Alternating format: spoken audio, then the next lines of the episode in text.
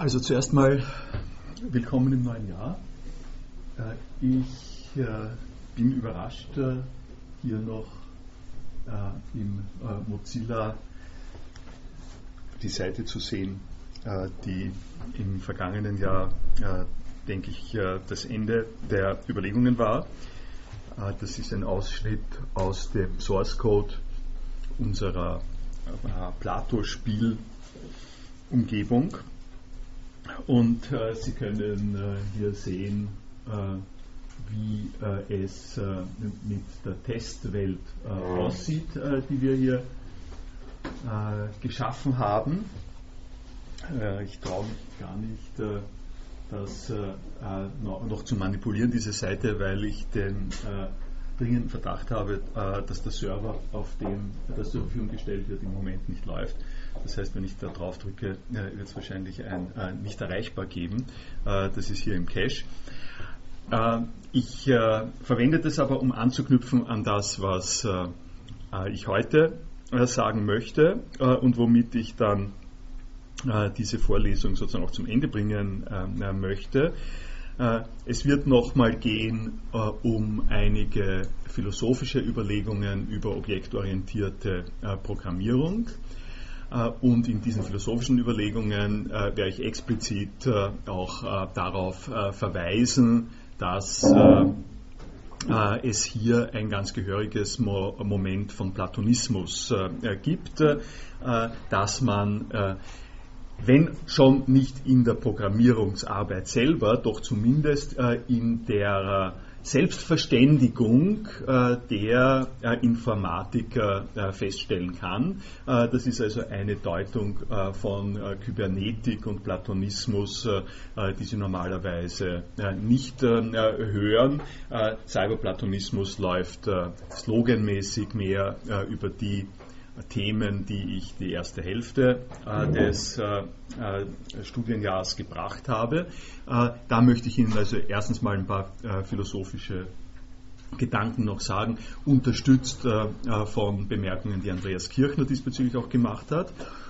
und dann komme ich zum letzten Abschnitt, Hauptabschnitt dessen, was ich vorhabe, der sich Textarbeit genannt hat. Und in dieser Textarbeit hatte ich angekündigt, dass ich mich nochmal auf Platon äh, Zitate äh, beziehen werde. Da habe ich auch mittlerweile einen kleinen äh, Zwischenschritt eingeschaltet, äh, der mir über die äh, Weihnachtsferien aufgefallen ist äh, und äh, der sich, denke ich, sehr, sehr gut eignet, äh, um die Thematik, in der wir uns bewegen, und zwar genau auch zwischen einer modernen, ähm, objektorientiert formalen Betrachtungsweise und dem, was Platon macht, deutlich zu machen. und ich werde mich an der Stelle beziehen auf einen großen Platoniker der Gegenwart, also jemanden, äh, den ich noch nicht hier erwähnt habe, den Sie vielleicht auch noch nicht äh, erkennen, äh, der aber in äh, der französischen Diskussion äh, nach äh, dem langsamen Abebben der großen ja, Ideen von Lacan, Derrida, Deleuze, nachdem die sozusagen alle tot sind, ähm, und das heißt natürlich nicht, dass sie nicht wirksam, ähm, äh, noch nicht wirksam sind, aber die äh, Wirksamkeit im ersten Durchgang äh, ist äh, äh, sozusagen ist dadurch gekennzeichnet, dass das schon Klassiker sind. Es gibt einen, der lebt noch, der ist auch schon sehr, sehr alt und der wird aber jetzt äh, an vielen Stellen mit großem Nachdruck diskutiert. Das ist Alain Badiou. Und Alain Badiou ist, das ist sozusagen auch eine gewisse Kehrtwende, sehr interessante Geschichte, ist einfach ein ziemlich strammer Platoniker, äh, wie äh, Sie äh, sehen äh, werden. Ich werde Ihnen äh, ein Beispiel aus äh, einem nicht so weit weg erschienenen Buch von ihm diskutieren, in dem die platonische Betrachtungsweise auf eine ganz bestimmte, besondere Art und Weise verteidigt wird, die zusammenhängt mit dem, was ich sagen werde über äh, Philosophie zur objektorientierten Programmierung. Und das letzte wird dann sein, hoffe, wir kommen heute noch dazu, äh, Überlegungen jetzt dann äh, zu Platon selbst, äh, zu seinen wirklichen schriftlichen Ausführungen, anders als zu den Intuitionen, auf die wir relativ häufig zurückgekommen sind. Beginnen, das also sind die nächsten Schritte, die hier vorgesehen sind. Äh, beginnend äh, äh, jetzt äh, nochmal äh, hier äh, bei diesem Code, der, wenn Sie sich erinnern, die schöne Doppeldeutigkeit hat, dass man das einerseits lesen kann als eine Erzählung und dass es andererseits eine Programmanweisung ist. Als Erzählung ist es zugegebenermaßen ein bisschen schütter, nicht? Die Wand, ja, man könnte sich aber natürlich einen, einen modernen Text vorstellen. Äh, die Wand ist nur Hintergrund, äh, die Wand äh, äh wird äh, beschrieben aus, äh, diese Wand ist von Pink Floyd, der, der gelbe Browser ist ein Buch, Buch in diesem Haus. Man könnte sich eine Erzählung diesbezüglich vorstellen, äh, hätte vielleicht ein bisschen einen, einen fremdartigen Charme, äh, aber das Wichtige ist natürlich nicht, äh, äh dass es eine Erzählung ist, sondern das Wichtige ist, äh, dass diese Art von Erzählung umgesetzt wird in eine virtuelle Welt, in die sie mit, gemein, mit Kommandos hinein operieren können, äh, sodass sie aus dieser Welt die in die Welt ähm, investierten Gedanken nicht dadurch beziehen, dass sie sie jetzt lesen, weil sie auf der Buchseite sind, sondern dadurch, dass sie sie suchen, äh, dass sie sie mit Hilfe ihrer aktiven Intervention in die Texte, äh, die sich ihnen darbieten, erst heraus äh, präparieren müssen. Also das die Pointe der interaktiven Text-Adventures ist, dass es Erzählungen sind, äh, die sich erst erschließen, wenn sie in dem Erzählraum selber aktiv äh, werden. Äh, das nur noch ein bisschen als Beschreibung. Vielleicht interessieren Sie ja diese texttheoretischen Experimente. Worauf aber nun der Andreas Kirchner hingewiesen hat in dem, äh, in der Diskussion als Bemerkung, Diskussionsseite zu der Seite Objekt und äh, Klasse, Gegenstand und Begriff. Äh, das äh, äh, lohnt sich, äh, das hier mal noch zur Kenntnis zu nehmen. Ich weise Sie darauf hin. ich sage übrigens jetzt kurze Unterbrechung. Die Transkriptionen äh, der Vorlesungen haben sich äh, über die Weihnachtsfeiertage äh, komplettiert. Äh, das heißt, äh, die dringlichen Appelle von mir und anderen äh, an der Stelle sich darum zu kümmern, dass man das macht, haben tatsächlich gefruchtet und Sie können jetzt die Texte auf der ersten Seite abrufen im Prinzip. gut, ich greife jetzt nochmal äh, das auf, äh, was, äh, äh was der Andreas äh, äh, Kirchner an der Stelle bemerkt hat. Einen der Punkte, den er bemerkt hat, ist das folgende. ganz abgesehen davon, ob jetzt der Source Code in einer Form vorliegt, äh, die auch Nicht-Programmiererinnen äh, leicht verstehen können, oder ob der Source Code, erinnern sich an das Java-Beispiel, mit einer Reihe von exotisch geschwungenen Klammern in entsprechenden abgesetzten Kommandozeilen zur Verfügung steht. In beiden Fällen ist es wichtig zu sehen, äh, dass das nicht Naturgegebenheiten sind, äh, sondern äh, dass, die, dass die Tätigkeit, solche Programme zu schreiben, nicht auf der Wiese wächst, sondern entsteht über die Idee, dass wir im digitalen Bereich eine Modellierung vorhaben, die orientiert ist an der Wirklichkeit. Also Modellierung ist an der Stelle ein Schlüsselwort, äh, das informationstechnisch für frühere Begriffe wie Abbildung, Darstellung, Repräsentation steht. Also die Frage der, des Bildes, der Repräsentation äh, ist äh, äh, wesentlich seit dem Beginn der westlichen Philosophie. Sie, wir werden beim Badiou nochmal auch darauf zurückkommen, aber schon die Höhlengleichnis an, der Ansatz des Höhlengleichnisses, wo sie Personen vorstellen, die etwas sehen, von dem sie glauben, es ist the real thing und in Wirklichkeit ist es eine Abbildung und an der Stelle äh, beginnt die äh, philosophische Diskussion. Äh, schon da sehen Sie, äh, dass diese Modellierungsfrage äh, einen äh, wichtigen Aspekt hat und in der im, im, im, kybernetischen, also im informationstechnischen Draufblick äh, auf diese Sache, äh, ist es also so, dass, äh, um es komplett banal zu sagen, Zahlungsvorgänge oder aber äh, ähm, was Sie haben wollen,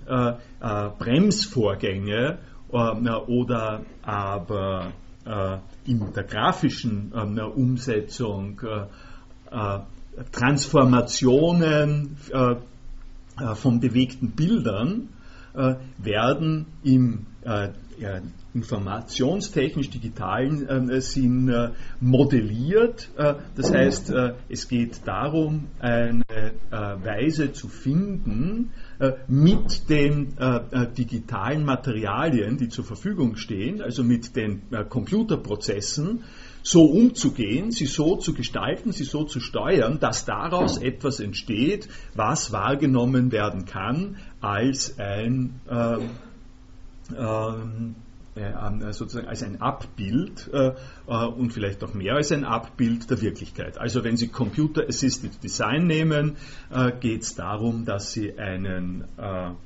Programmablauf haben, der Ihnen gestattet, äh, ein Haus zu zeichnen. Äh, und wenn Sie ein Excel-Style-Sheet haben, geht es darum, dass Sie modellieren normale, zum, Beispiel Tabellenvorgänge, Buchungsvorgänge, die stattfinden in, also wenn die stattfinden in der Realität. Nun ist diese Form, wie kommt man dazu, äh, zum, äh, äh, zu einem sinnvollen Modell mit Hilfe der Computertechnologie, das ist alles andere als äh, sauber, äh, um es äh, neutral zu sagen. das heißt, da, da, da geht es mit Kicking and Screaming. was immer einem einfällt an Tricks und so, die an der Stelle äh, nützen können, damit der richtige Effekt äh, erzielt wird, ist zunächst mal erlaubt. Äh, das spricht natürlich jetzt ein bisschen gegen die Berufsehre der Informatiker, aber die gibt es noch nicht lange. Ähm, weder die Informatikerinnen noch die Berufsehre der Informatikerinnen. Und am Anfang war es einfach so, es ist einfach erlaubt, was gefällt, in dem Sinn, es ist erlaubt, was irgendwie funktioniert. Äh, man hat, äh, und das ist ein Hinweis, äh, den der Andreas Kirchner an der Stelle gesetzt hat und der mir auch deswegen wichtig ist, um Sie darauf hinzuweisen, dass es nicht nur die Richtung geht, derer ich mich da bedient habe, nämlich Ihnen zu zeigen, in Wirklichkeit kann, es so, kann man es so darstellen für bestimmte Zwecke, dass das, was Programmiercode ist, gar nicht mehr zu unterscheiden ist äh, von der normalen Sprache. So kann man es darstellen, aber umgekehrt soll man dabei nicht vergessen, äh, dass das, was passiert, wenn äh, informatisch modelliert wird, zunächst einmal irgendwas ist, was einen guten Effekt hat und den gewünschten Effekt hat und nicht von vornherein sich danach richtet, nicht und gerade extra und besonders nicht sich danach richtet, was zu modellieren ist. Also die, äh, um es an einem Beispiel äh, zu sagen, die äh, digitale Fotografie äh, funktioniert äh, anders als äh, die konventionelle Analogfotografie. Sie können in der Analogfotografie können Sie noch diesen sozusagen urtümlichen, platonisch wie immer ontologischen Zusammenhang herstellen, wenn Sie wollen. Es liegt relativ nahe, dass Sie sagen, wonach richtet sich äh, äh, das äh, Foto? Das Foto ist, wie man ja, äh, äh, wie man ja am Namen äh, entnehmen kann, äh, der, äh, der, der, eine Schrift des Lichtes. Die, das Licht schreibt sich ein äh, in diese äh, chemischen äh, sozusagen Voraussetzungen und ist von daher ein direktes Modell des, das, was man am Foto sieht, ist sozusagen ein direktes, verbürgtes Modell dessen, was fotografiert ist und an der Stelle kann man äh, mit einiger Berechtigung sagen, das lässt sich auch diskutieren, mit einiger Berechtigung sagen, da ist keine Willkür dahinter, das ist eine äh, natürliche Abbildung.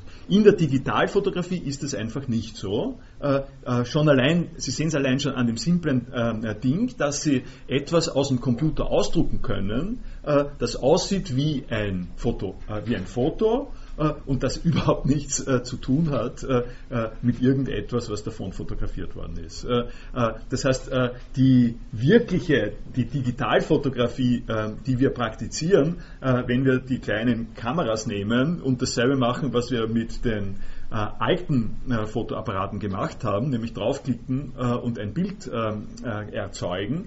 Es ist nur ein zweifellos wichtiger Unterabschnitt von dem, was eine digitale äh, Fotografie äh, was man kann, seit es digitale Fotografie gibt, äh, nämlich äh, in diesem speziellen Fall hat der Chip halt diese bestimmten Inputs, aber diese Inputs in den Chip, die sind nicht mehr erkennbar als solche Chip-Inputs, sind kein Negativ in diesem Sinn, äh, und vor allem, äh, und das ist natürlich das Wesentliche, äh, kaum dass die als digitale Inputs gegeben sind, können sie beliebig transformiert werden.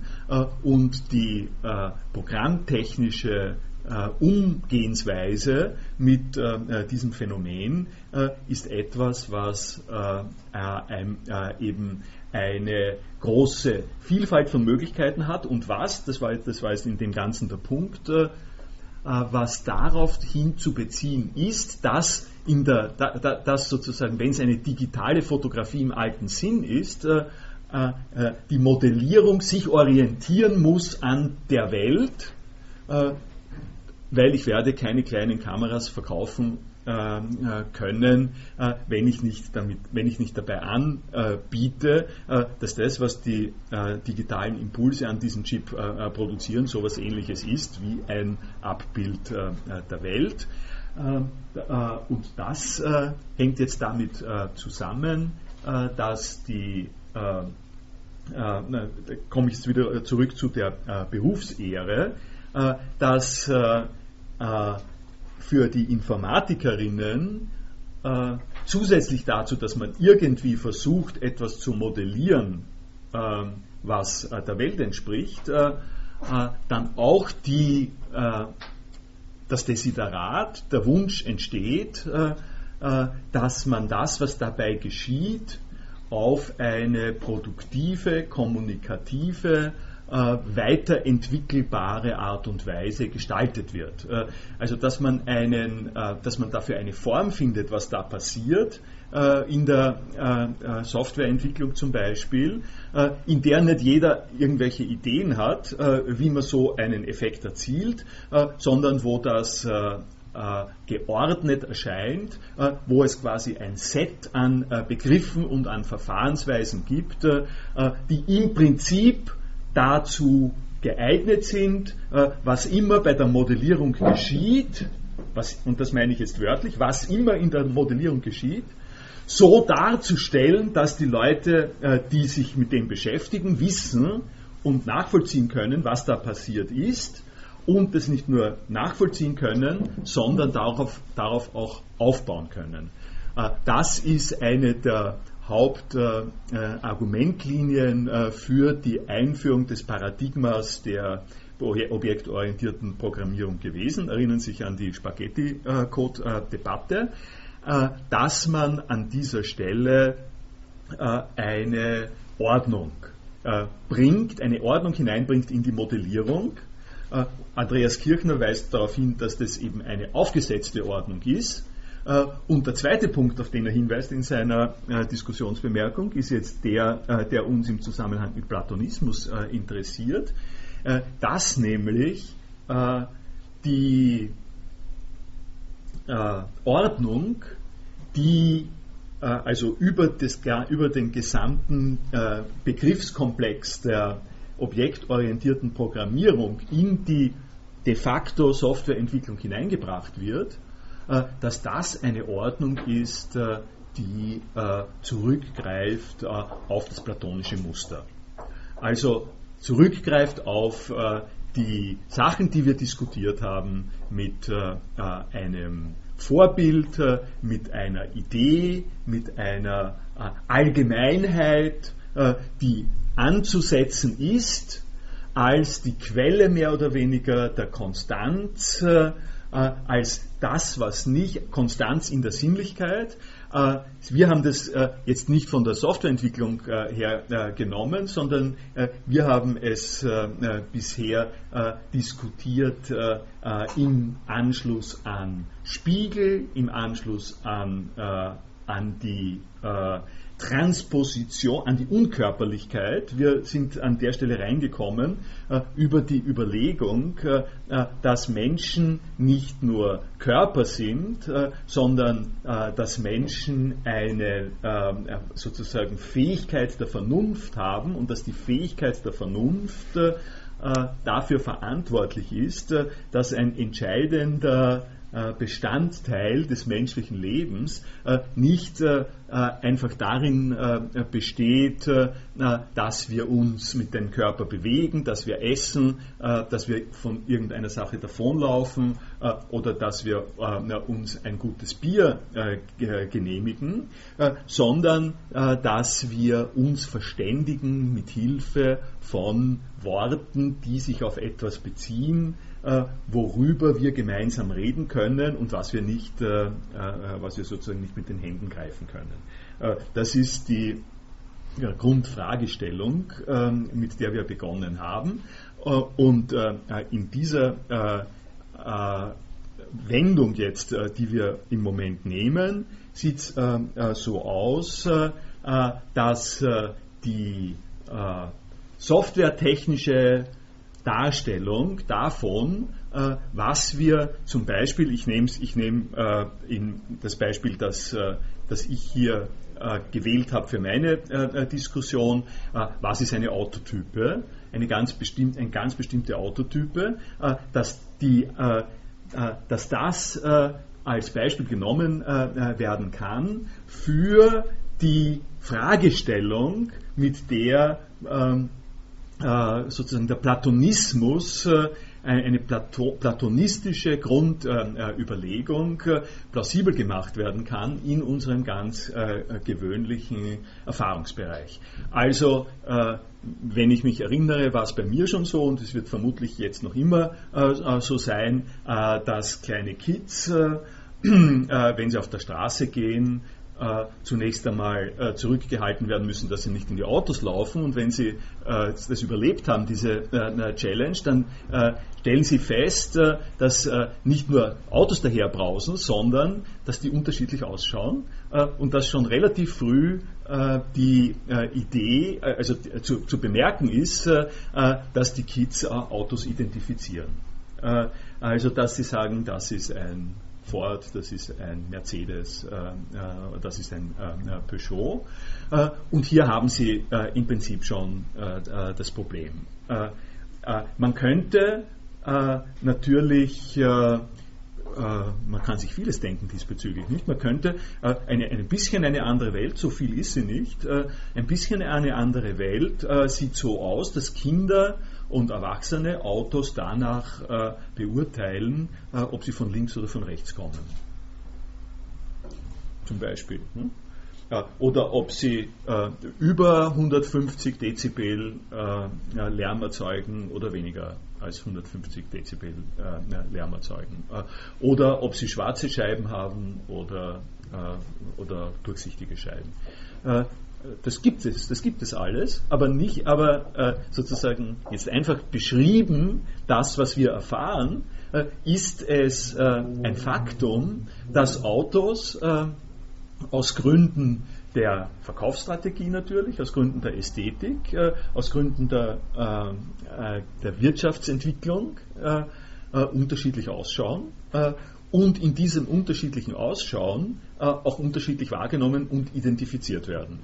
Und was haben Sie dabei? Auf die ganz banale, simple Art und Weise, Sie haben ein Bild, Sie haben ein, einen Typus. Das heißt, heißt Typus. Ja? Das heißt, ein, eine, ein, Sie haben einen Typenschein äh, für, äh, für das Auto, für jedes Auto und in diesem Typenstein steht was drinnen und hier haben Sie äh, jetzt einen Zugang äh, äh, zu der Fragestellung, äh, die ich vorbereite.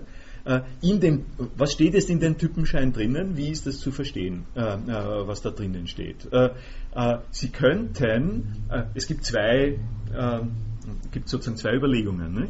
Die eine Überlegung, gehen wir es mal vom Technischen an, und das ist das, äh, warum ich das Autobeispiel äh, verwendet habe, um objektorientierte Programmierung ein bisschen äh, plausibler zu machen. Die Art und Weise, wie diese Autos erzeugt worden sind, ist natürlich die, dass ein Typus von, bleiben wir beim Peugeot 308, ein Typus entworfen worden ist. Den hat man am Reißbrett konstruiert äh, dieses Reißbrett äh, enthält alle die Dinge, die wesentlich sind, damit man dieses Auto äh, erfa erfasst äh, und, und auch damit man es äh, produzieren kann. Äh, und, und dann geht es in die Serienproduktion. und in der Serienproduktion gibt es lauter kleine, lauter kleine Instanzen von diesem Typus. Ich habe es Ihnen schon gesagt, äh, eine Klasse äh, äh, ist sozusagen in der objektorientierten Programmierung verstanden als, als ein Engine, als, eine, als ein Motor, von dem man Instanzen produzieren kann. Und man kann, das ist auch beim Auto und bei der objektorientierten Programmierung sehr sozusagen eher sehr gleich, man kann äh, in der Definition des Typus äh, festlegen, äh, dass es Eigenschaften gibt, die müssen alle diese Instanzen haben und dann gibt es Eigenschaften, die können variieren. Also die Farbe kann variieren, ähm, ähm, meinethalben die Innenausstattung kann variieren. Das kann alles sozusagen eingebunden sein in eine Autoproduktion, äh, die nach einem solchen Typus geht. Und was Sie im Typenschein drinnen stehen haben, ist äh, äh, behördlich zertifiziert sozusagen eine Notation dafür, dass dieses Produkt eine solche sozusagen eine solche Her Herkunft hat, eine solche Genese hat. Das ist, so wie ich es Ihnen jetzt beschrieben habe, eine äh, Frage der, äh, der, technischen Produktion, äh, mit der wir heutzutage, äh, Sie können, äh, Sie können sich sozusagen viele, viele Beispiele äh, vorstellen, wohin, wie das geht.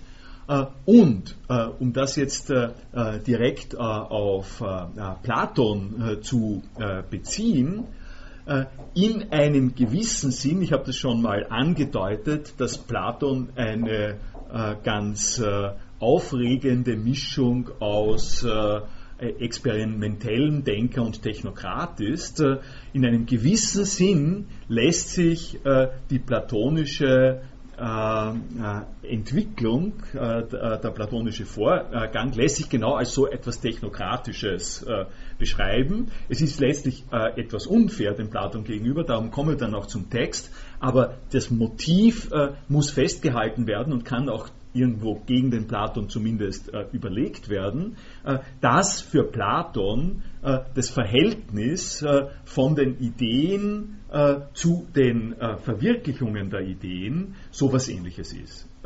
Also wir, werden, wir werden dann noch zu dem Zitat kommen, wo er sagt, es gibt, er, behalt, er, spricht da weniger über Autos, sondern über das Schöne und das Gute. Aber bleiben wir mal beim Schönen. es gibt das Schöne und alles, was schön ist, ist dadurch schön, dass es teilnimmt am Schönen. Äh, das ist äh, äh, Oton Platon. Da kann man natürlich verschiedene Deutungen drüberlegen, was, die, was das nun heißt. Aber das ist unbestritten. Das ist sozusagen unbestritten, dass, dass Platon sagt, alle schönen Dinge sind deswegen schöne Dinge, weil sie teilnehmen am Schönen. Un, äh, ein bisschen unverschämt, äh, übersetze ich das jetzt äh, in die eben genannte Vorstellungswelt. Alles das, was ein Peugeot 308 ist, alle 308er, die auf der Gegend herumfahren, sind deswegen 308er, weil in ihrem Typenschein 308 steht und weil, er aufgrund, weil sie aufgrund dieses Vorbildes produziert worden sind. Das ist der Grund, warum sie 308er sind. Äh, das, äh, äh, das ist sozusagen die technokratische Betrachtungsweise diesbezüglich. Ähm, dann gibt es eine zweite Betrachtungsweise, die ich angekündigt habe. Und in dem Artikel Objekt und Klasse, Gegenstand und Begriff geht es darum, Objekt und Klasse habe ich damit jetzt besprochen gehabt. Die zweite Betrachtungsweise können Sie, können Sie vielleicht sich so klar machen, dass Sie äh, sich äh, denken, naja, da kauft jemand einen 308er und dann geht er ins Tuning. Äh, dann äh, gefällt ihm nicht. Also der 308er äh, ist ein bisschen zu langsam und äh, äh, Innenausstattung auch nicht so gut und dann tun wir noch einen anderen Motor rein. ist es noch ein 308er? Hm, schwierig, ne? Also im Zusammenhang, er schaut so aus, sagen wir mal, sagen wir, er lässt die Karosserie, nicht? Ab welchem Zeitpunkt würden wir sagen, es ist kein 308er mehr? Äh, die äh, Situation lässt sich sozusagen auch technisch lösen. Nicht? Es, es, ließe sich im Prinzip äh, äh sagen, äh, wenn so und so viele Dinge äh, verändert werden, dann kriegt er nicht mehr den Typenschein 308. Ne? Er muss ja nicht umsonst, die Tuning-Leute äh, äh, müssen das ja sozusagen auch zertifizieren lassen, also wenn sie, es, offiziell machen, es gibt ja ähm, äh, solche, äh, muss das auch überprüft werden. Äh, man kann in der Sache auch technisch umgehen. Aber es ist Ihnen, glaube ich, in dem Beispiel schon auch einsichtig, dass wir da in einen Bereich kommen, der nicht äh, mehr ganz äh, äh, nach diesem technischen Muster geht, sondern der etwas damit zu tun hat, dass wir zwar auf der einen Seite technische Abläufe nach Schema durchexerzieren können, und uns an der Stelle auch darauf berufen können, dass das ja äh, technisch gelaufen ist, dass das, äh, dass das ja sozusagen technisch äh, technisch diesen und diesen Zusammenhang haben sollte, und dann aber äh, in Umstände geraten, äh, in, denen, äh, in denen wir sagen, äh, stimmt, stimmt das jetzt noch? kann das stimmen? Also, um Ihnen ein Beispiel zu sagen aus meiner gestrigen Surferfahrung, ich suche im Google eine Software, die heißt Subsonic. Äh, und ich kriege Subsonic, äh, eine größere äh, Reihe von Eintragungen. Ich schaue die Eintragungen schnell mal durch. Ich stelle fest, das ist ein, ein Media Server, ist sozusagen ein, ein Streaming Media Server, eine Software eines Streaming Media Servers, Subsonic. Das erste interessiert mich nicht, das zweite nicht interessiert mich, das dritte interessiert mich nicht. Hoppla, da stehen ein paar Sachen drinnen unter dem Titel Subsonic die mich nicht nur nicht interessieren, sondern die da auch nicht hingehören, scheint äh, muss ich mich ein bisschen umstellen und so drauf kommen, es gibt mehrere Programme, die heißen Subsonic. Äh, äh, dieses eine äh, Programm, das ich da im dritten Eintrag aufgerufen habe, das ist überhaupt nicht das, was mich interessiert. Das gehört dort nicht hinein. wie komme ich da drauf? ich komme nicht dadurch drauf, dass, dass ich sage, das hätte, es, das hätte es mir nicht zeigen dürfen, bei der Suchabfrage nach Subsonic. Äh, die Suchabfrage und die Google-Resultate sind völlig unschuldig daran. Äh, das, das kommt sozusagen daher, äh, als Antwort auf meine Frage, sag mir etwas über Subsonic. Und ich komme drauf, es ist nicht die richtige Antwort.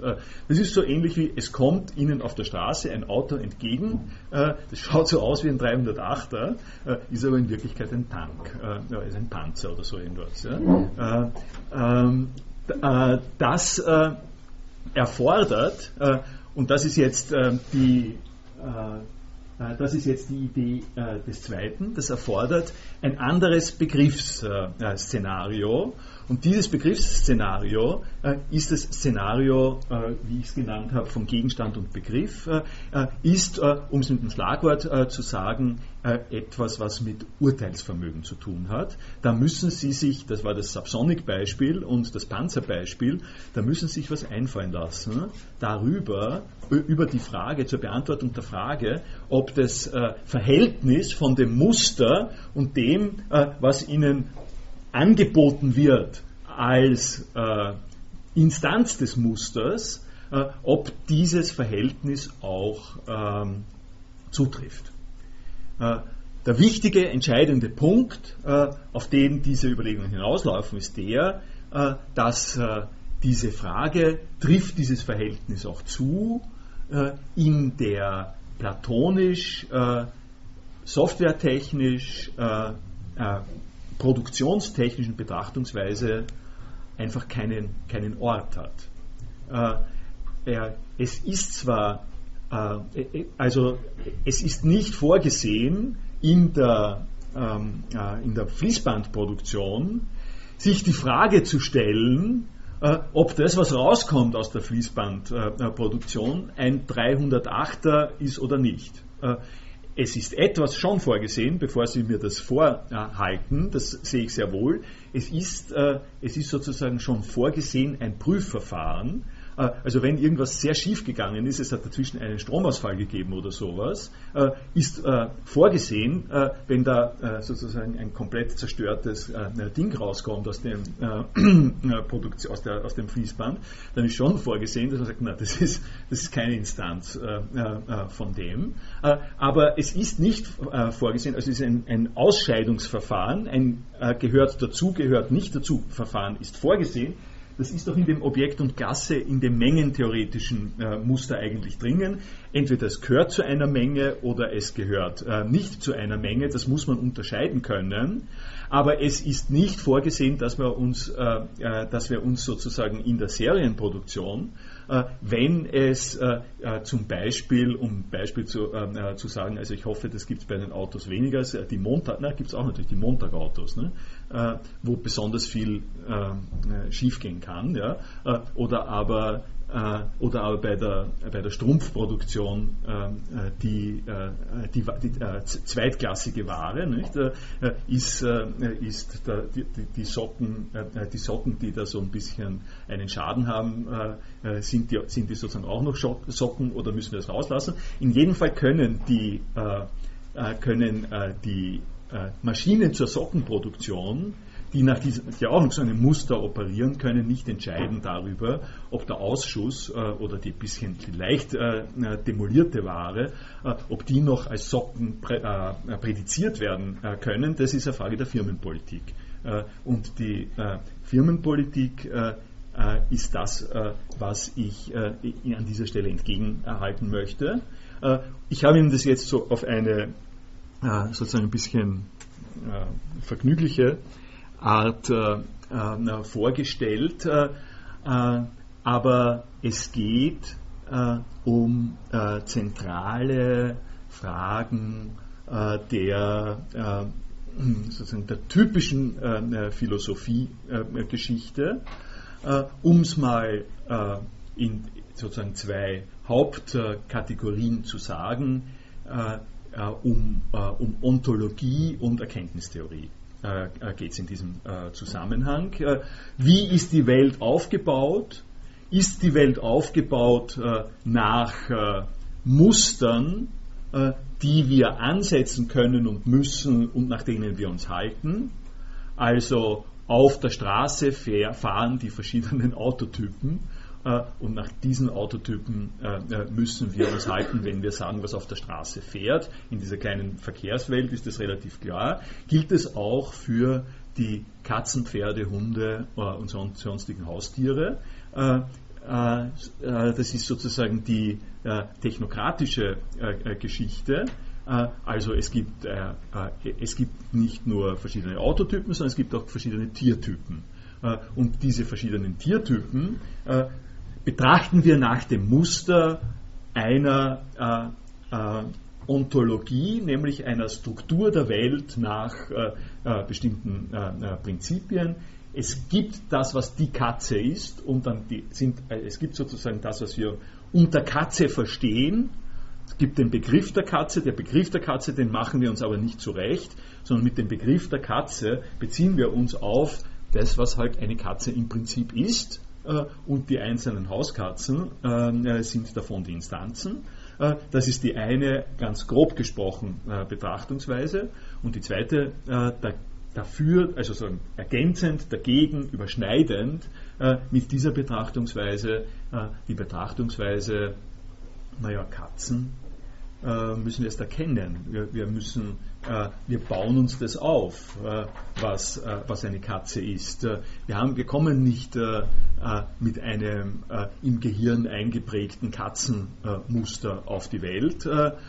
wir konstruieren uns diese Katzenbegriffe aufgrund von sinnlichen Wahrnehmungen zum Beispiel im Rahmen von Erkenntnis- und Sozialisationsprozessen und äh, diese Erkenntnis- und Sozialisationsprozesse gestalten unsere Welt äh, und unsere Welt kann sehr, sehr unterschiedlich ausschauen. Und, wenn's, und, und wenn es auf, um es beim Beispiel der Autos zu sagen, wir teilen eben Autos nicht danach ein, in der Regel, ob sie von links oder von rechts kommen, aber wir könnten.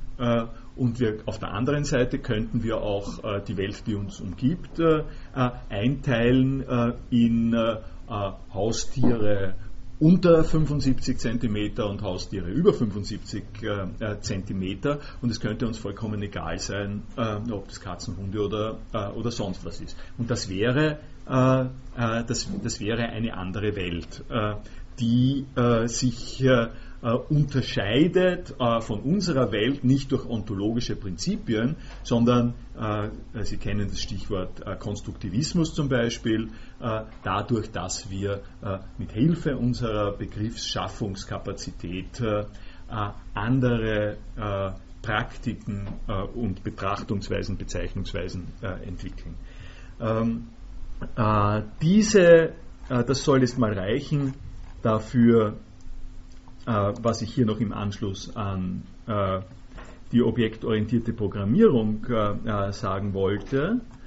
und bevor ich weitergehe, mache ich mal kurze Pause und frage Sie, ob Sie dazu etwas bemerken wollen. wenn das nicht der Fall ist, ja doch.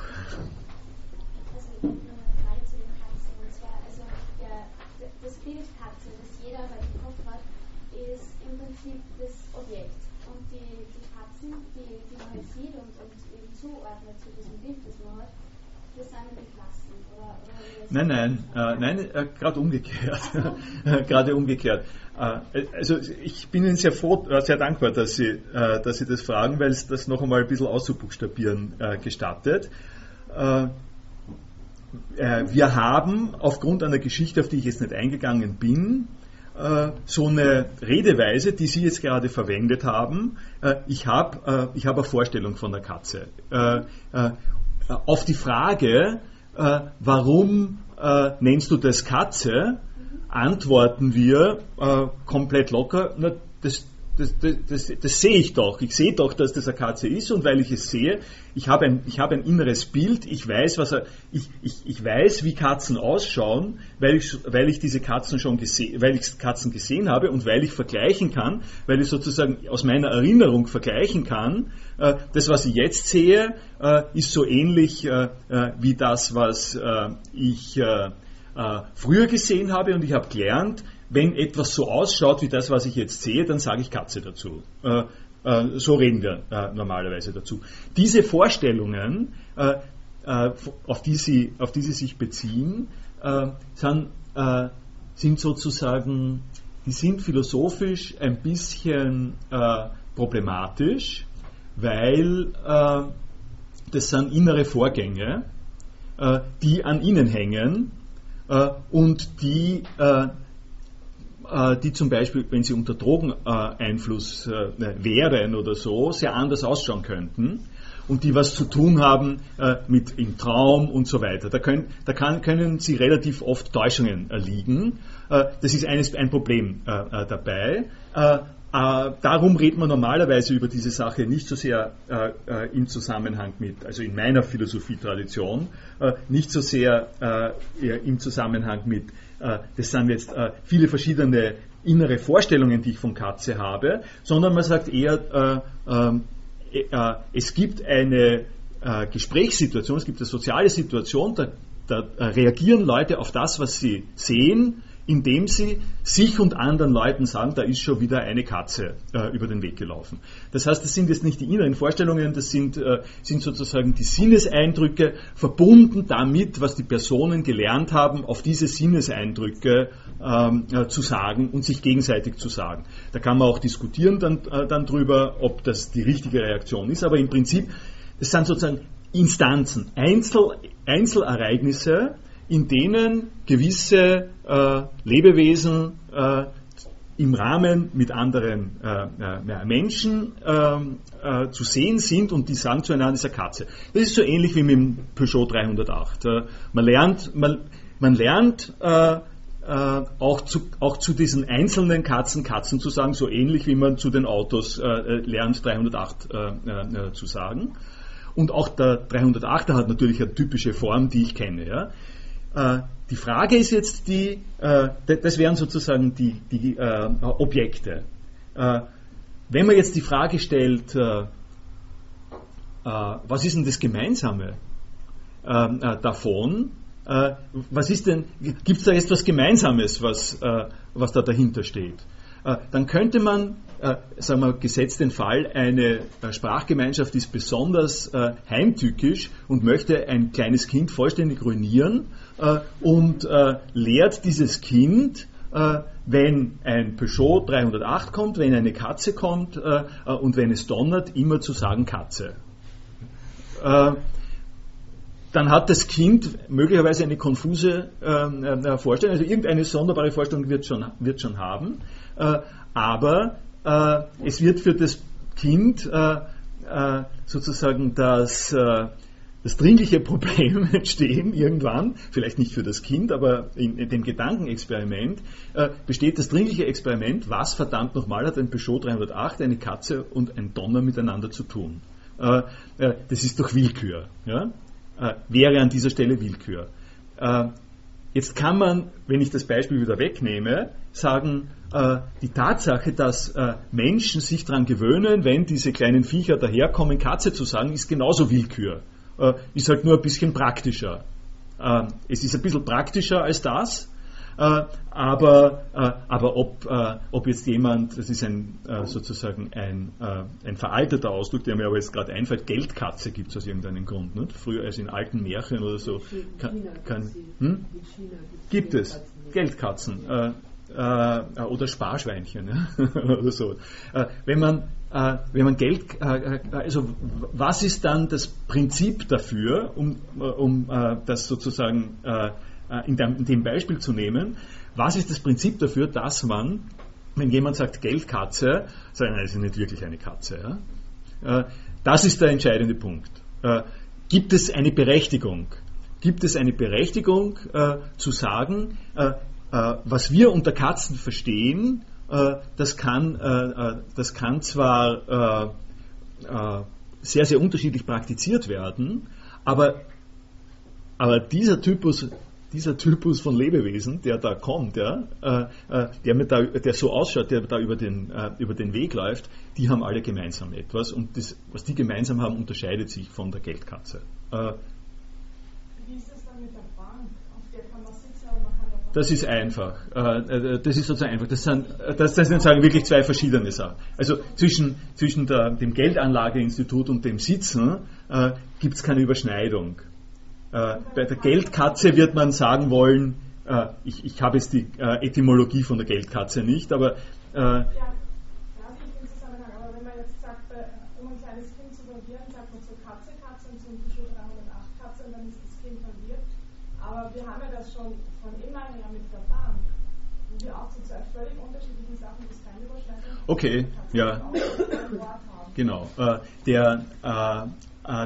das, das, du hast, hast, vollkommen recht. Äh, äh, wir haben diese Äquivokationen und mit denen kann man auch umgehen. Äh, man müsste an der Stelle das Beispiel weiternehmen. Du hast schon ganz recht, man müsste, man müsste zum Beispiel mit Analogien arbeiten. Müsste sagen, der, der Peugeot 308, der schnurrt so wie eine Katze äh, äh, und, äh, und er macht dieselben, er macht im Prinzip Katzenlaute und er bewegt sich wie eine Katze. Es müsste, es müsste sozusagen ein, eine Geschichte erzählt werden, in der die Ähnlichkeiten, gewisse Ähnlichkeiten stattfinden, diese Ähnlichkeiten aber äh, sozusagen in einer zweiten Weise, nämlich in der Weise von mir, der dieses Beispiel erzählt, nicht belastbar sind, äh, indem es sozusagen irreführende Ähnlichkeiten sind. Äh, äh du, äh, du, kannst, äh, es, es, muss sozusagen, damit das Beispiel funktioniert, muss, müsste ich mir jetzt was einfallen lassen, wo man sagt, es gibt bestimmte Features von wirklichen Katzen, die äh, notwendig für wirkliche Katzen sind äh, und äh, die äh, ein, äh, ein anderes Phänomen, das ich Katze nenne, äh, das sich an bestimmten Stellen aber sozusagen sehr ähnlich machen, las, machen lässt, man kann alles irgendwie ähnlich machen, dass das aber nicht hat. Ja. Aber ich würde eigentlich eher sagen, dass, dass man die Sachen noch eher vom Zusammenhang erkennt. Wenn ich zum Beispiel sage, ich weiß nicht, ich trage das Geld auf die Bank, weiß ich automatisch, ich meine das Institut das nicht die Bank, auf der ich sitze. Und ich denke, genauso das ist es, wenn ich sage, ich fahre mit der Katze, ist klar, dass ich das Auto meine und nicht, die, nicht das Tier oder den Donner. Äh, ja, aber also nehmen Sie, äh, äh, nehmen Sie Swarovskis Kristallwelten, ja? Nehmen, nehmen, Sie, äh, nehmen Sie sozusagen Plastikschmuck und, äh, und Diamantenschmuck. Das, das wäre vielleicht ein, ein Punkt. Ne? Äh, es ist eine Diamantenwelt. Sie gehen äh, zu Swarovski und Sie sind jetzt in Diama bei Diamanten. Ja? Ist fast nicht, aus, äh, äh, nicht zu verändern. wenn Sie wissen, Sie sind beim Swarovski, können Sie es auseinander ähm, dividieren. Aber wenn Sie nicht die Klarheit haben, dann fallen Sie sozusagen rein drauf. Sie fallen auf eine Ähnlichkeit rein, eine Ähnlichkeit des Aussehens äh, zwischen einem Glasschmuck äh, äh und einem brillanten Schmuck und freuen sich unglaublich, dass, äh, äh dass sie jetzt ein Geschenk bekommen haben, äh, das 20.000 Euro wert ist und in Wirklichkeit ist es 2 Euro wert. Ne? wenn es nur darum geht, wenn es nur darum geht, auf Ähnlichkeit und, und Praxis zu, abzuheben, äh, hätte ich da eigentlich nichts zu sagen. Äh, da, dagegen, äh, Sie haben vollkommen recht, ich kann unterscheiden zwischen den 2 Euro und den 20.000 Euro und nenne es dann, nenne das, ein, nenne das einen Diamanten und das andere einen Diamanten und weiß, äh, weiß sozusagen im Hintergrund, das eine ist äh, sozusagen ein künstlicher und das andere ist ein, ein echter. Äh, aber wenn ich das tue und wenn ich auf diese Art und Weise durch Kenntnis der Umgebungsbedingungen die Unterscheidungen mache, äh, dann operiere ich geradezu äh, mit der Vorgabe, dass es bestimmte Eigenschaften von Diamanten gibt, die das Glas nicht hat. Das heißt, ich, habe da eine Typologie von Diamant und von Glas. Ja, es kann nur, nur Ärger sein. Also, äh, das, als Kind, äh, also es gibt am Land bei uns Bixen, Büchse. Mhm. Hat mehrere Bedeutungen. Also mir fallen mindestens drei, zwei sind jetzt wichtig für mich. Äh, Konservendosen, Naja, das Büchsen ja. und das Quer. Ja. Und da hat es ein Wirt am Niederalpe gegeben, das war so ein Wirtshaushalt, nicht? und wir waren da oft zu besuchen, wie ein kleines Kind, da habe ich ihn gefragt, warum ihm der Unter anfällt. Und der hat mir die Antwort gegeben, beim Pixenschießen habe ich es verloren. Jetzt waren aber, ich habe ihn gespielt hinterm Haus und da waren diese großen Konservendosen aufgeschnitten und habe mir öfters einmal geschnitten dabei. Und ich habe die Vorstellung als Kind gehabt, okay, Fußball gespielt, da habe ich immer gesagt, tu nichts mit den Dosen, da tust du weh. Und das ist einmal passiert und abgeschnitten, hat er sich abgeschnitten bei der Konservendosen spülen, Pixenschießen. Ja. Viele Jahre später bin ich drauf und es waren Weltkriegsteilnehmer und die haben natürlich Pixenschießen auch verwendet, um Kindern zu erklären, sie waren im Krieg. Okay, ja. meine, ich hätte ja Jager auch sein können, ja. ja, mit der Pixen und geht, ne? hätte explodieren können. Und jahrelang ist mir, weiß nicht, glaube ich 15 oder so, bis mir aufgefallen, mhm. das war das war ja Blödsinn, ja. weil da waren wir wieder mal auf Besuch. Und mhm. der war natürlich in Stalingrad und hat halt da die Hand verloren. Ja. Und hat halt mir als, als Fünfjährigen gesagt, Pixenschieß. Also, also Pixen, oh, oh, äh, ja. Pixen ist ja wirklich dann äh, ist ein, ein schönes Beispiel, so ähnlich wie Katze und ähm, ja. Äh, Peugeot, Peugeot und Katze. Äh, es gibt, äh, also so, es gibt sozusagen praktische Zusammenhänge es gibt, äh, wenn, ich davon ausgehe, dass das nicht alles in unserem Kopf vorgeprägt äh, ist, dann bleibt uns äh, kaum etwas anderes über, als zu sagen, wir lernen Sprache, die Verwendung der Sprache und die Verwendung und, und vor allem die Beantwortung der Frage, worauf beziehen wir uns, wenn wir mit Sprachausdrücken operieren, lernen wir immer unter Bedingungen, äh, wenn wir mit anderen Leuten genau. sprechen. Und diese Bedingungen sind immer auch äh, fehleranfällig. Da gibt es die Geschichte mit dem Kunstschmuck, da gibt es die Geschichte mit den Pixeln. Das wären besser gewesen als meine, äh, mein Katzenbeispiel. Das war sozusagen nur äh, so ein Herzchen. Die Erwachsenen haben nichts dagegen gesagt bei der Erklärung. Genau. Äh, und jetzt, äh, und sozusagen für meine Pointe reicht für meine Pointe reicht sozusagen äh, jetzt nur noch der kleine Kommentar zu dem, was Sie gesagt haben. Äh, wenn jemand sagt, äh, äh, äh wenn jemand äh, sagt Bixen, können wir, können wir dann mit Recht sagen, das heißt zwar beides, Bixen ist aber was anderes. Äh, der Hinweis von Ihnen war jetzt, äh, äh, so der pragmatische Hinweis, zu sagen, naja, das lernen wir auch. So wie mit der Bank oder wie Sie es am Ende dann auch gelernt haben, mit der Pixen haben wir gelernt, das auseinanderzuhalten und zu sagen, okay, wir schauen uns den Zusammenhang an, in dem das steht und dann wissen wir, dasselbe Wort steht für zwei verschiedene. Das war übrigens mein Subsonic-Beispiel auch. Ja? Äh, das ist, äh, das ist die erste Antwort äh, und, und die ist ganz berechtigt als Einwand. Dazu muss ich aber jetzt dann noch sagen, wenn ich das tue und wenn ich den Kontext her, hernehme, dann, bezieh, dann komme ich im Prinzip ja immer auf dieselbe Schwierigkeit. ich muss, ich, ich könnte ja jetzt, ich könnte ja jetzt für jeden der genannten Kontexte könnte ich wieder äh, eine Reihe von unterschiedlichen Umständen konstruieren, die, die es mir, die, die mir sozusagen ähm,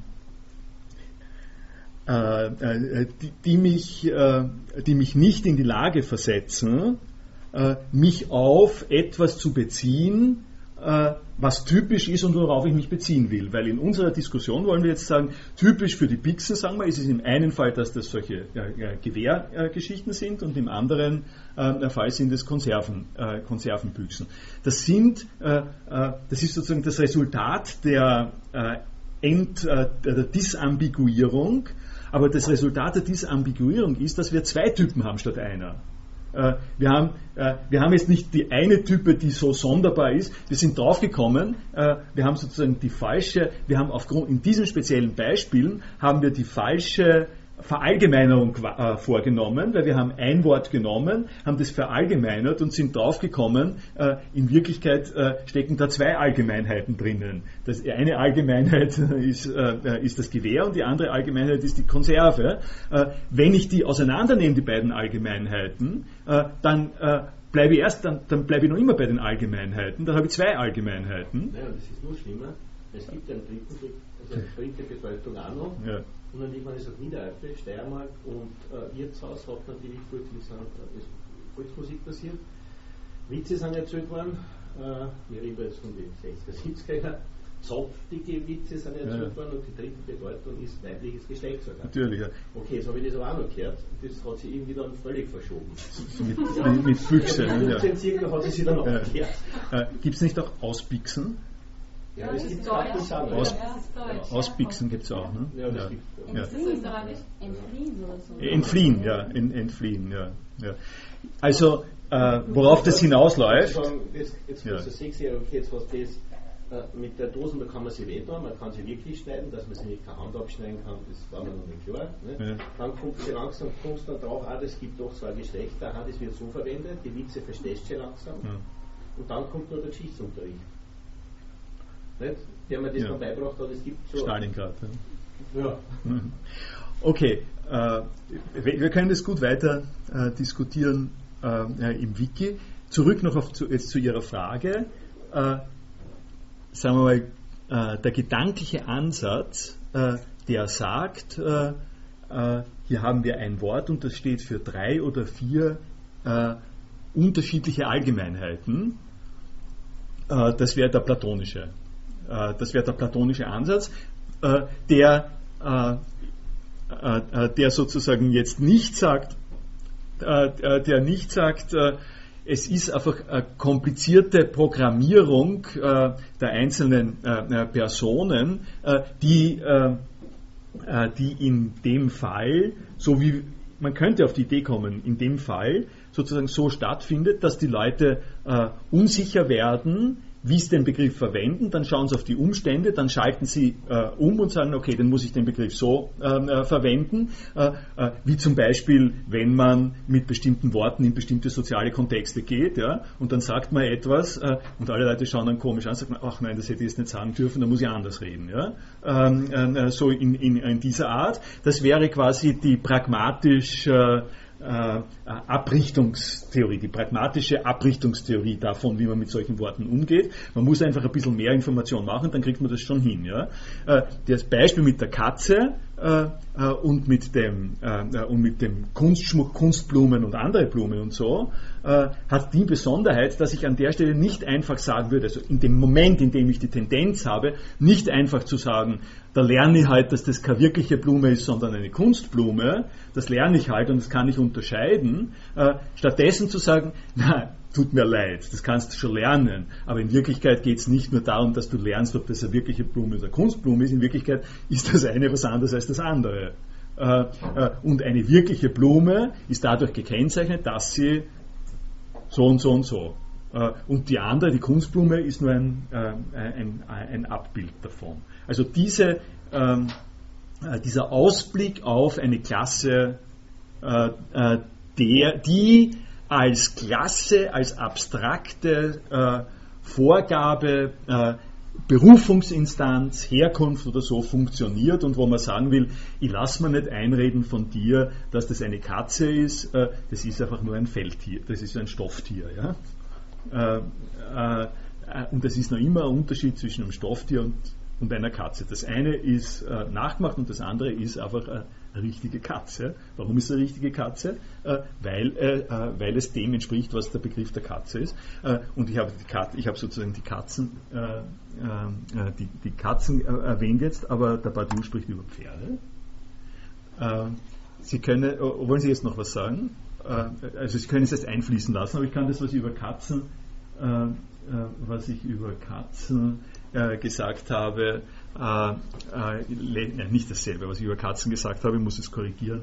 Äh, es geht sozusagen auch um Tiere, es ist nicht ganz umsonst, äh, dass es da um äh, etwas äh, geht mit Vorliebe, was man natürliche Arten, Natural Kinds nennt. diese natürlichen Arten, in meinem Reden über, über den Peugeot habe ich das ein bisschen verwischt, weil sozusagen mechanische, mechanisch produzierte Dinge natürlich was anderes sind als natürliche Arten. Bei natürlichen Arten äh, will, äh, äh, sagen wir, äh, drängt sich ganz besonders äh, diese Redeweise auf, dass man sagt, diese natürlichen Arten, die haben zwar keinen Typenschein, aber sie haben eine ganz bestimmte Prägung, sei es in früherer Zeit äh, im äh, Schöpfungsdesign Gottes äh, oder eine äh, gewisse genetische Formel. Äh, natürliche Arten unterscheiden sich, äh, also Exemplare der natürlichen Arten unterscheiden sich von anderen Exemplaren anderer natürlicher Arten dadurch, dass sie etwas Eindeutiges, Spezifisches äh, sind, äh, indem sie äh, die Pferdheit, äh, gehen wir jetzt äh, zu den Pferden, die Pferdheit äh, implementieren. und da will ich Ihnen jetzt ein paar Sachen aus dem Buch von Badiou vorstellen. Das ist Logique du Monde, das Sein und das Ereignis Nummer 2 Sie haben es auf äh, äh, Deutsch, ist es erschienen, glaube ich, relativ äh, unlängst, ne, war, es, erschienen äh, im ja, äh, Diaphanes Verlag. Wann ist das eigentlich erschienen? Steht interessanterweise nicht dabei. Also äh, geschrieben hat 2005, ja. 1988 schon erschienen in Frankreich. Äh, kurz etwas zu Badiou. Sie können die äh, Details äh, äh leicht äh, nachschlagen im, im Netz. Äh, er ist Mathematiker und Philosoph und jemand, oh, also wenn ich es jetzt mal, ähm, ja, fällt mir jetzt gerade ein, wenn ich das so sage, nicht? ich operiere da natürlich auch mit Kategorisierungen, nicht? um ihre äh, leichte Orientierung zu befördern. Ja? Ich sage Ihnen jetzt, er ist Mathematiker, er ist Philosoph und er ist Marxist äh, äh, zum Beispiel. Äh, und, äh, äh, und da haben wir schon dieselbe Frage wieder. Nicht? was ist ein Mathematiker? was muss man mitbringen, um Mathematiker, Mathematikerin sein zu können? handelt es sich handelt es sich dabei, wenn ich so etwas sage, äh, um eine Berufsbezeichnung, so ähnlich wie ich sagen würde, er ist Pariser, also auch eigentlich, er, er, kommt aus Paris, ich weiß gar nicht, ob er aus Paris kommt, ist das, äh, ist das einfach einfach eine äh, äh sozusagen konventionelle, äh, drüber gestreute Charakterisierung? Oder was ich eigentlich sagen wollte ist, äh, er ist ein Typ, er exemplifiziert einen Typus äh, des Mathematikers und das ist ein Typus, der was zu tun hat mit äh, bestimmten äh, äh mit, mit, mit, bestimmten äh, Talenten, äh, Zugangsweisen, Kapazitäten, Redeweisen, Ausdrucksweisen. Das heißt, er ist, nicht, ist ausgebildeter Mathematiker und als ausgebildeter Mathematiker denkt auch eine, auf eine bestimmte Art und Weise und seine Philosophie hängt mit diesem Typus, mit dem Typus der Mathematik, äh, hängt sie stark zusammen. Äh, das erwähne ich vor allem deswegen, weil die praktizierenden Mathematikerinnen sehr oft, also überdurchschnittlich oft, platonisch denken und aus ihrer eigenen Berufswirklichkeit her eine Vorstellung haben von, wenn ich jetzt über Primzahlen rede, ähm, äh, oder äh, über Integrale oder was immer, wenn ich also nicht angewandte Mathematik betreibe, sondern sozusagen die Core-Mathematik, äh, Zahlentheorie, Algebra, Gruppentheorie oder solche Dinge, ähm, was tue ich denn dann? Äh, wo, wo ist denn das zu Hause? Wo ist denn das verankert, äh, äh, was ich da tue? also ich sehe es nicht, wenn ich durchs Fenster schaue, ähm, äh, das äh, Kommutativitätsgesetz oder solche Sachen. Ich kann jetzt zwar im Beispiel, äh, kann ich sie jeweils und muss ich sie in der Ausbildung natürlich exemplifizieren, aber worum es eigentlich geht, sind gedankliche Konstrukte.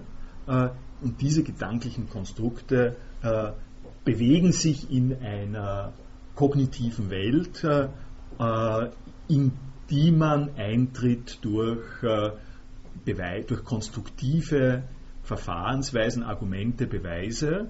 Das ist sozusagen der Eintritt in die kognitive Welt und das ist keine Körperwelt, das ist eine Welt von so etwas wie und da scherze ich jetzt nicht, sondern zitiere direkt Badiou, äh, das ist sozusagen auch äh, ein gewisser Kick, den das jetzt hat und sein, den sein Einschreiten hat. Äh, das ist eine Welt der ewigen Wahrheiten. Er spricht, er redet von den ewigen Wahrheiten. Er geniert sich quasi nicht und das ist einer der Gründe, warum ich sage, er ist eben auch Mathematiker. Das Reden von ewigen Wahrheiten ist für jemanden, der in der äh, in der posthegelianischen ähm, äh, Philosophietradition äh, über Kierkegaard, Nietzsche, Schopenhauer, ähm, Wittgenstein sozialisiert ist, sozusagen etwas sehr Staunenerregendes, um es mal äh, vorsichtig zu sagen, was, was soll denn das heißen, äh, äh die Rede von ewigen Wahrheiten. Äh, der äh, Badiou spricht ganz ungeniert von ewigen Wahrheiten äh, und bezieht sich auf, in diesem speziellen Fall auf den Typus, auf den Typus des Pferdes. Auf ganz, ich vielleicht fange ich vom Ende her an, um die Sache von daher äh, deutlich äh, äh, zu machen. Ein berühmter Zyniker glaubte, dass er ein paar Lacher produzieren könnte auf Kosten von Plato, indem er sagte, ich sehe sehr wohl die Pferde, aber ich sehe die Pferdheit nicht. Das ist das, was ich gesagt habe, ich schaue aus dem Fenster im Fenster grasen ein paar Pferde, aber die Pferdheit äh, äh, kann ich nicht sehen auf der Wiese. Äh, in, äh, und und äh, die Pointe dieses kleinen Kapitels, das ist eine Auflockerungsübung, muss man dazu sagen, sind, er beginnt äh, sein Buch mit ein paar auflockernden Essays über platonisierende Themen.